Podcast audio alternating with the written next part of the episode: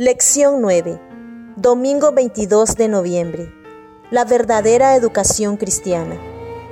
Se cuenta la historia de un rabino que, mirando a los ojos adormilados de los jóvenes que estaban sentados en el aula, les preguntó, Alumnos, ¿cómo saber cuándo termina la noche y ha comenzado el día?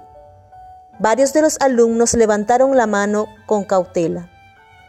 Rabí, preguntó uno, ¿Es cuando se nota la diferencia entre una higuera y un olivo? No.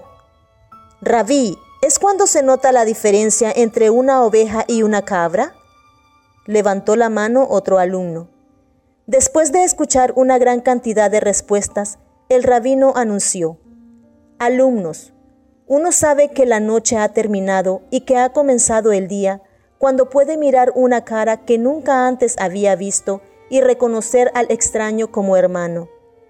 Hasta ese momento, no importa cuán brillante sea el día, todavía es de noche. Lee Lucas capítulo 10 versículos 30 al 37.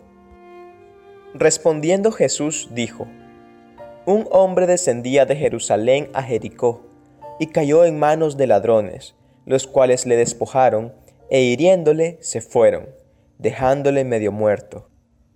Aconteció que descendió un sacerdote por aquel camino, y viéndole pasó de largo. Asimismo un levita, llegando cerca de aquel lugar, y viéndole pasó de largo. Pero un samaritano, que iba de camino, vino cerca de él, y viéndole, fue movido a misericordia, y acercándose, vendó sus heridas, echándoles aceite y vino, y poniéndolo en su cabalgadura, lo llevó al mesón y cuidó de él.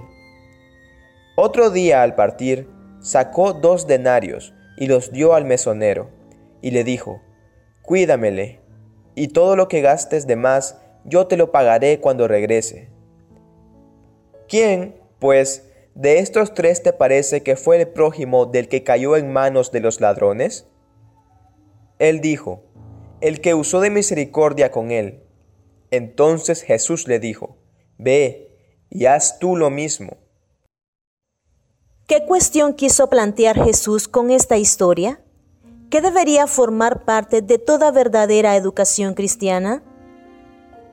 Como adventistas del séptimo día, fuimos bendecidos con abundante luz y verdad doctrinal, el estado de los muertos, el sábado, 1844 y el juicio, el gran conflicto, entre otros que incluso la mayoría del mundo cristiano aún no entiende.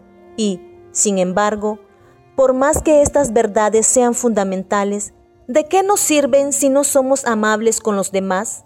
Si mostramos prejuicios contra los demás y si permitimos que los prejuicios culturales y sociales de nuestro entorno nos hagan tratar a los demás como inferiores? La verdadera educación cristiana, como mínimo, debe hacernos elevar por encima de estas debilidades y males humanos, y ver a los demás como Cristo los ve, seres por quienes Él murió, seres cuyos pecados cargó en la cruz, seres por los cuales pagó un precio infinito.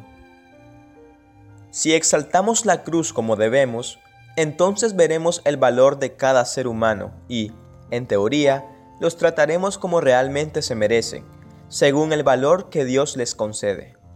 La educación cristiana debe incluir esta enseñanza. De lo contrario, no merece el nombre de cristiana. Preguntas. ¿Qué prejuicios enseña tu cultura y tu sociedad, ya sea en forma sutil o abierta, que, como cristiano, debes dejar de lado?